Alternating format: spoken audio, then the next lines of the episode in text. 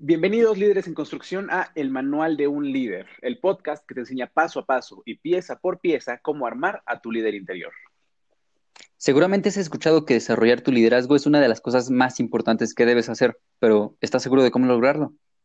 El Manual de un Líder es creado para mostrarte los pasos que debes seguir y cómo tú puedes juntar todas las piezas que un gran líder necesita. ¿Te has frustrado por no desenvolverte en público como te gustaría? ¿O te molesta no tener las habilidades que todo líder necesita? Si tu respuesta fue sí, este manual es para ti. Yo soy André Velarde. Yo soy Emiliano Carvajal. Y somos quienes te vamos a acompañar en esta gran aventura para desarrollar todo tu potencial. Comenzamos. Hola, ¿qué tal? Mis amigos, bienvenidos a un episodio más de este podcast, tu podcast favorito, el Manual de Líder.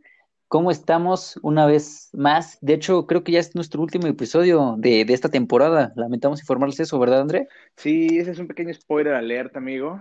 Este, ni, me dejaste avisarle antes de que lo escucharan, ni modo. Sí, justo estamos, estamos terminando esta temporada, por así llamarlo, me encantó.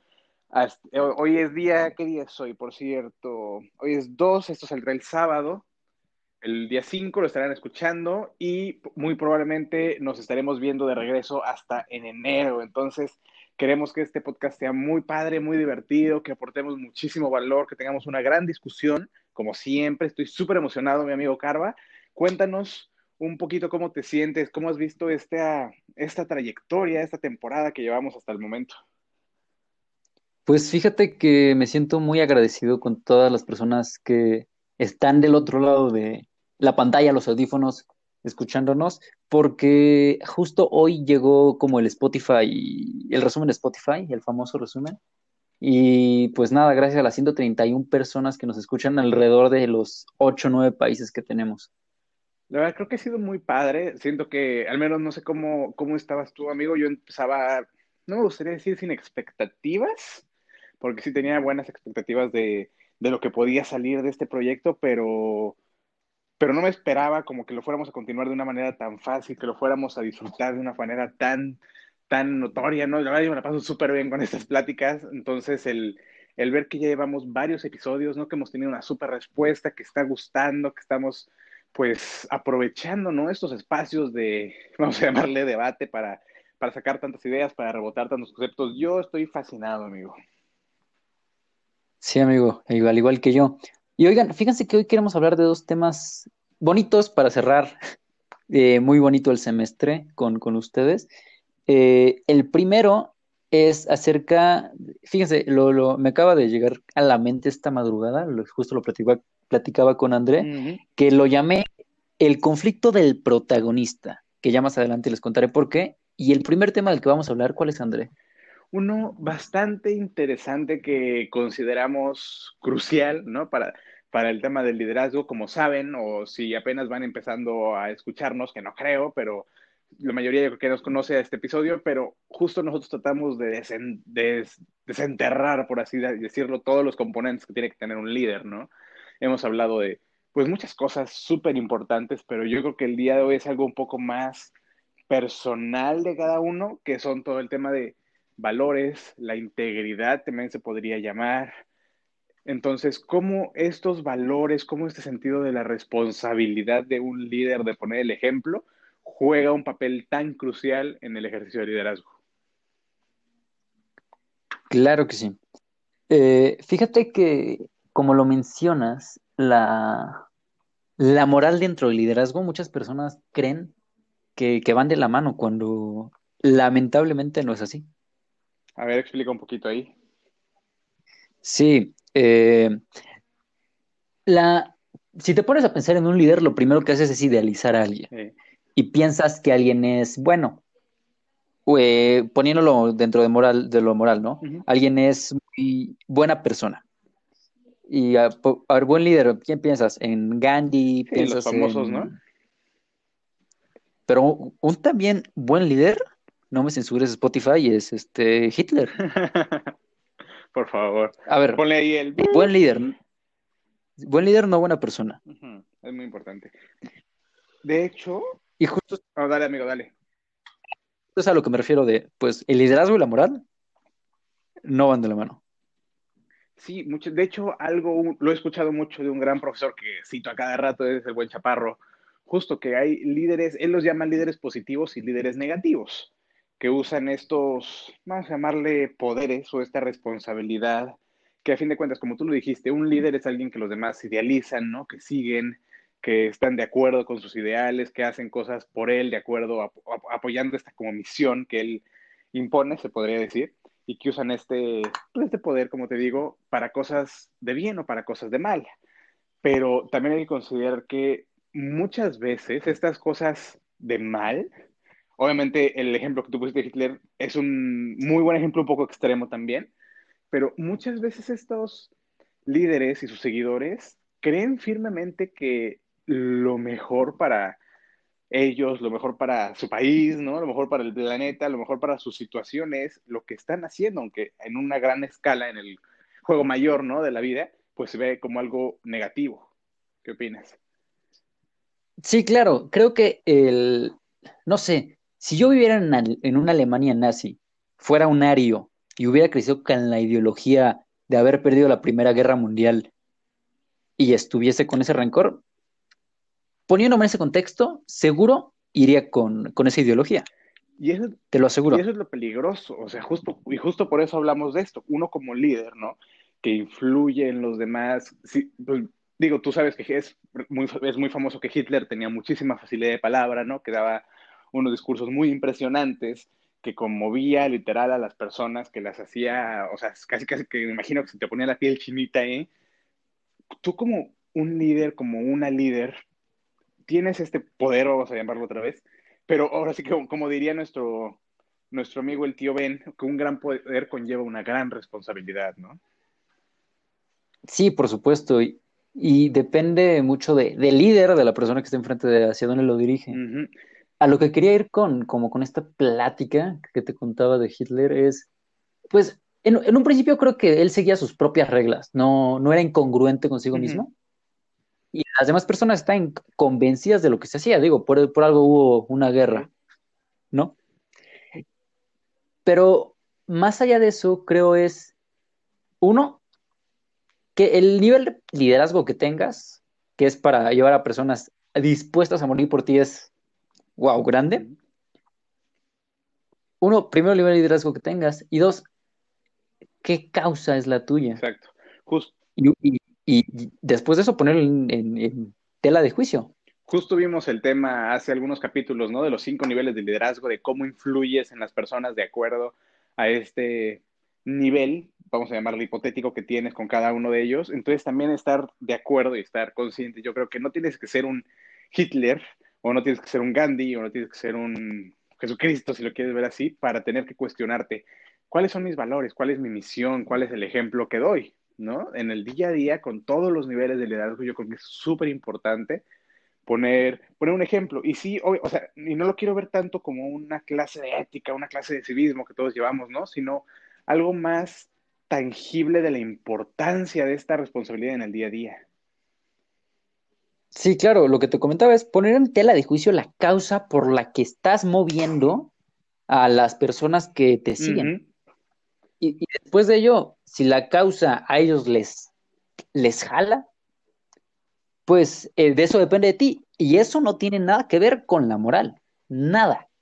Nada, nada, nada, nada. Y justo, es, ya, ya, ya quedará en ti si eres un líder que lleva a las personas a sacar algo bueno de sí o a sacar, pues, algo malo. Así, así de crudo, algo malo. por ejemplo, tú sabes que mi campo son los negocios. Entonces, supongamos, no sé, eres el, vamos a decir, el CEO, vamos, vámonos ambiciosos, el CEO de una empresa. Y pues algo súper importante en toda organización, sea negocio, sea ONG, cualquiera, es el tema de la cultura, el comportamiento organizacional, qué tipo de cultura hay dentro de la empresa, qué tipo de entorno, qué tipo de ambiente laboral es súper importante para los colaboradores. Y tú como líder, pues normalmente tratas de mantener en orden, ¿no? La compañía, que sea una compañía, pues que obviamente tenga su rendimiento, que produzca su dinero, su utilidad, pero que también, pues normalmente se dirija hacia algo bueno, que obviamente se hagan las cosas bien, se hagan las cosas limpias, idealmente, ¿verdad? Pero tú no puedes definir una misión así como todas las misiones, ¿no? Que están colgadas ahí en la pared principal de la empresa, de que somos, no sé, cualquier misión súper bonita y súper cursi que tú quieras, pero tú como la cabeza de la empresa maltratas a la gente, haces cosas, pues, no, a lo mejor un poco de corrupción por aquí y por allá, un poquito de evasión fiscal, no sé, eh, pones ejemplos de cosas negativas que incluso llevan a tus propios empleados, a tus colaboradores, a, tus, a tu círculo, a seguir estas conductas. Es lo que tú decías, tú sacas, tú puedes sacar lo peor de los demás debido a que eres el liderazgo y debido a que pones esta, este ambiente, ¿no? Sí, por supuesto. Eh, a lo que me refiero también es, pues, fíjate que la, por ejemplo, la causa de, siguiendo con, retomando, la causa de Hitler era pues tener un mundo, un país eh, de personas sanas, bajo su contexto, eh, eh, y libres, ¿no? Fuera de, la división de, que existía en ese entonces, pero el precio que estaban dispuestos a pagar hizo que, hizo que sus subordinados estuvieran dispuestos a morir por la visión que les compartió. A morir y a matar, A morir y a matar. Eh, y eso, nuevamente, no tiene nada que ver con la moral. Sí, la verdad es que es un tema muy delicado que se ha visto a lo largo de la historia muchísimas veces, como lo hemos mencionado, para bien, pero también para muchas veces para mal. Y, y te digo, nosotros no tenemos que decir, oye, voy a ser el siguiente digo, no, no suena nada bonito decirlo, pero voy a ser el siguiente Hitler, voy a ser el siguiente, no sé, Steve Jobs, o el siguiente Gandhi, o el siguiente tal grande personaje histórico para poder ejercer mi liderazgo, ¿no? Y para poder hacer una reflexión sobre mi moral, sobre los valores que estoy ejerciendo. Cualquiera, o sea, cualquiera de nosotros esté en este juego de consciente o inconscientemente posicionarse como un líder, también por el puro tema de credibilidad, que muchas veces tú, no sé, a lo mejor das una conferencia das un speech motivacional, das un, a tu equipo incluso, a tu equipo cercano, y te bajas del escenario y haces cosas completamente que van en desacuerdo de tus valores que estás, que estás fijando, ¿no? De manera pública. Este conflicto de intereses, este conflicto de valores, conflicto, pues, moral, si lo quieres ver así, o ético, también te puede perjudicar y crear una imagen negativa o poco coherente de ti ante tus posibles seguidores. Sí, por supuesto, y ahí se te cayó el, teatro, el chiste, el evento. Tal cual. Eh, y creo que el mejor consejo que podemos dar para ello es, sean auténticos y a, veces cuestionense hacia dónde encaminan su liderazgo y sus causas. ¿Cuál es su causa? Buenísimo, amigo. Y me encanta eso que acabas de decir para hacer una pequeña transición a este tema que ahorita nos cuentas un poquito, pero voy a hacer una pequeña intro. Me comentaste que esto te llegó, no, sé si llamarle, te llegó la iluminación o te llegó la inspiración de repente en un, en un sueño por ahí que tuviste. Cuéntanos un poquito de qué vamos a hablar. Sí, eh, fíjate que eh, esta semana he estado un poco estresado por los exámenes finales, me entenderán los estudiantes, y no estoy durmiendo del todo bien eh, en las mañanas. Es decir, me despierto y ya no puedo volver a dormir, así que trato de, alargar el sueño lo más posible. Entonces, como al eso de las 3 de la mañana, eh, me estaba dormido, pero me sentía despierto. Y de la nada viene a mí lo que iba a ser hoy en el día, que es un examen, el podcast y una entrevista. E imaginé que, mi, o sea, mi sueño, todo salía mal, todo, todo salía mal. Pero dentro del el podcast que estábamos hablando, me llegó la, este concepto que decidí anotar, eh, todo sonámbulo, como el conflicto del protagonista. El conflicto del protagonista, que te platicaba un poco, lo soñé como el, las, cuando ves una serie, a ver, dame un ejemplo de serie que, estés viendo o hayas visto de superhéroes. De, superhéroes, pues puede ser, no vamos a ponerle Daredevil, ¿la viste? No, pero es un buen ejemplo. Daredevil, eh, tengo entendido, está ciego y se vuelve un héroe que combate contra el crimen, combate pequeños villanos y luego sale un villano más difícil de vencer. que siempre sale, ¿no? Ok, entonces el conflicto del protagonista va encaminado hacia Daredevil ganó. Spoiler. el spoiler para todos. Eh, a veces creo que forzamos mucho en nuestras vidas la narrativa para ponernos como un héroe. De, es decir, eh, yo, tú crees embajador tech. Hay otro spoiler acá. Eh, te, te, tienes que formar tu narrativa para contarles a las personas que vas a me, que vas a convencer de que se metan al TEC, ¿cierto? Sí, Entonces das tu historia, pero creo que no estás siendo un tanto porque pasó esto, me metí al TEC, sino pasó esto y me metí al TEC. Creo que ese es un, no sé si cachas. Ahí voy agarrando más o menos. Se, se fuerza la narrativa. se fuerza la, narrativa hacia el objeto que quieres mostrar al final, que necesariamente no tuvo que ser ese. Porque tú tienes esta, vamos a llamarle maldición de ser el protagonista de tu historia, ¿no? Exacto. De hecho, muchas, ahora sí que muchas narrativas, me imagino que lo comentamos en el tema de hablar en público, sino pues sacar ahorita el tema, muchas narrativas audiovisuales, o sea, muchas películas, muchas, muchos guiones, temas cinematográficos, están basadas en una idea, pues no sé si llamarle contemporánea, no sé cómo se llamaría, pero es de hace como un poquito menos de 100 años, que se llama El viaje del héroe, seguro lo has escuchado, es muy famoso. De, te digo que no me acuerdo si ya lo mencioné en el podcast o no, pero... Ah, sí, ya lo pues mencionamos. justo este viaje del héroe no es una estructura que hace Joseph Campbell, justo mencionando el tema de tu protagonista él dice que todos y cada uno de nosotros podemos ser el héroe de nuestra historia, ¿no? Y esta estructura es tan famosa, es una estructura de 12 pasos, si no me equivoco, para contar cualquier historia, donde ciertamente entre más conflictos tiene tu historia, entre más monstruos, y monstruos pueden ser una audición o una prueba o un examen, entre más monstruos tú superes, tú venzas, pues más sabor, ¿no? Más carnita tiene tu historia. Entre más conflicto, más chisme. Pero siempre, a fin de cuentas, termina el héroe ganando. Entonces, sí, sí tenemos esta... Y digo, hay muchas películas donde el héroe termina perdiendo, también, también existen. Pero a gran... ¿eh? Pero a grandes rasgos, todo el tema de storytelling, de narrador, está orientado a entre más grande es el obstáculo que superaste, más chingón es el héroe, ¿no? Si tú venciste un monstruo chiquito, pues eres fuerte. Si tú venciste un monstruo muy, muy grande, eres muy fuerte. Entonces, siento que sí, muchas veces basamos incluso nuestras propias historias, ¿no? Como tú dices en Embajadores, a qué tantos objetivos y qué tantos monstruos podemos vencer como protagonistas de nuestra historia. ¿Es más o menos por donde, por dónde vas?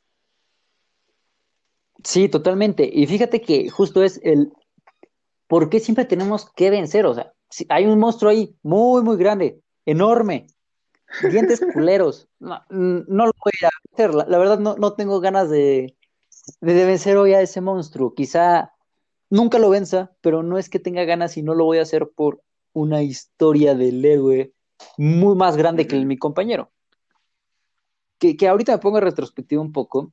Y fíjate que tengo un amigo, este, que es montañista también, y él estuvo, a él lo dieron por muerto en el pico de Orizaba, no sé si ya conté esta historia. Estuvo tres días desaparecido en una tormenta en el pico de Orizaba, y él ahorita tiene una historia muy buena, muy, muy buena, pero no la cuenta. ¿Por qué?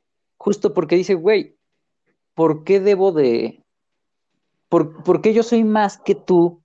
¿O por qué mi historia vale más que la tuya cuando escalaste el pico? Si yo me perdí, es por esto, digo, no, o sea, no es que valga más, pero en la narrativa general, ¿no?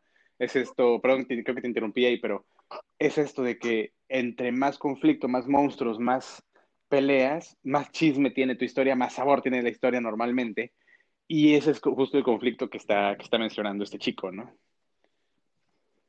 Sí, sí, totalmente. Y digamos, él, logró superar ese obstáculo que lo quiero mucho y qué bueno que sobrevivió, pero las personas que iban con él no lo sobrevivieron. Y automáticamente que en paz hacen ellos pasan a personajes secundarios. Entonces es cuestionarte un, ¿cuándo estoy siendo un personaje secundario dentro de la historia de alguien más? ¿Y cuándo estoy siendo mi propio protagonista en la historia? Que, que, digamos, dentro de lo que ya dijimos es un poco contra, nos contradecimos un poco, pues porque no necesariamente tienes que contarte una historia o a las personas que te rodean. No tienes que hacerlo. Sin embargo, por evolución, porque tenemos una conciencia, lo estamos haciendo todo el tiempo. Entonces, inevitablemente nos la vamos a estar contando. La invitación el día de hoy es cuéntate las historias que te convengan contarte sin necesidad de aferrarte a ser un héroe. Hice una pequeña pausa dramática ahí para dejar que, que cerrar esa frase. Me encantó, me encantó, me encantó. Súper bien, o sea, justo creo que está muy envuelto en esta, vamos a llamarle cultura. No sé si a ti te pasa igual, pero todo mi TikTok y mi Instagram y mi Facebook está lleno de, además de bailecitos, de, de, de chavos, chavas haciendo bailecitos que quién sabe cuánto, quién sabe cómo, puro contenido este típico de tienes que levantarte a las 5 de la mañana y todos los días y ser el protagonista de tu vida y tienes que ser más que el otro y tienes que subirte para acá y tienes que lograr esto, porque si no, pues chingas a tu madre, ¿no? este, y creo que muchas veces no la creemos, o sea, que tenemos que estar siendo el protagonista, que somos el protagonista de la historia del mundo, ¿no? Y que tenemos que estar en constante movimiento, tenemos que estar contando nuestra historia a diestra y siniestra para que vean qué grandes somos pero creo que vale también la pena hacer una pausa, reflexionar en esa frase que hiciste, que dijiste ahorita, ¿no? De cómo contarte las historias. Y saber que también se vale ser el personaje protagonista a veces, ser el personaje secundario en otra historia, regresar a tu historia, ¿no? Creo que es algo muy, muy importante que considerar. Sí, totalmente, totalmente. Y no, no, como tú dices, tienes que, siempre te dicen, tienes que, tienes que, nada, no tienes que nada. Solo a veces tienes que hacer lo mínimo, otra vez, tienes, no tienes que nada y te le digo tienes que.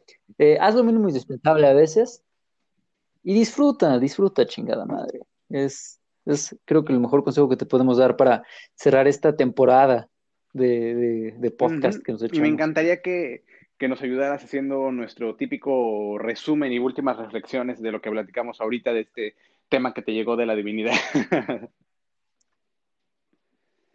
Va, va, me late.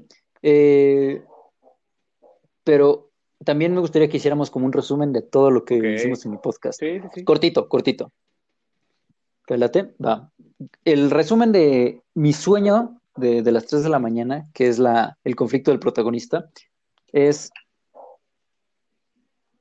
disfruta y aprende en qué momentos te toca ser protagonista, cuáles no, y no tienes que hacer mucho por las cosas. Solo disfruta. Del podcast me... Así que cronológicamente no me acuerdo qué episodio va primero, qué episodio va después. Pero en resumen, esta temporada, ¿cuántos episodios llevamos, amigo? Uy, nos echamos ocho o nueve. me parece que es el noveno, este, pero ahorita me confirmas, amigo justo el, resumen de esta temporada de 8 o 9 episodios está por confirmarse ese dato ahorita. Pues fuimos viendo diferentes aspectos que conforman un líder, como les comentamos en el primer episodio, en lo que podríamos llamarle el piloto del episodio. El manual del líder, el concepto nace basándonos en estos muñequitos Legos, ¿no? Que supongo que la mayoría de los que nos escuchan tuvieron algún Lego en algún momento. Que si se acuerdan, pues tenías este pues estas 100, 500, 1000 piececitas y venía un manual, ¿no? Y tenías que ir acomodando piececita por piececita para armar la nave que compraste. Pero pues tú podías armar lo que tú quisieras, no tienes que específicamente armar la nave de Darth Vader que compraste, podías hacer lo que tú quisieras con, con tus piezas. Pero a fin de cuentas existía este manual o esta guía. Justo este manual del líder nace con esa filosofía de que todos tenemos nuestras propias piezas que son las que hemos hablado episodio por episodio. Todos tenemos las piezas para armar a nuestro líder y cada quien puede armar con ellas lo que quiera.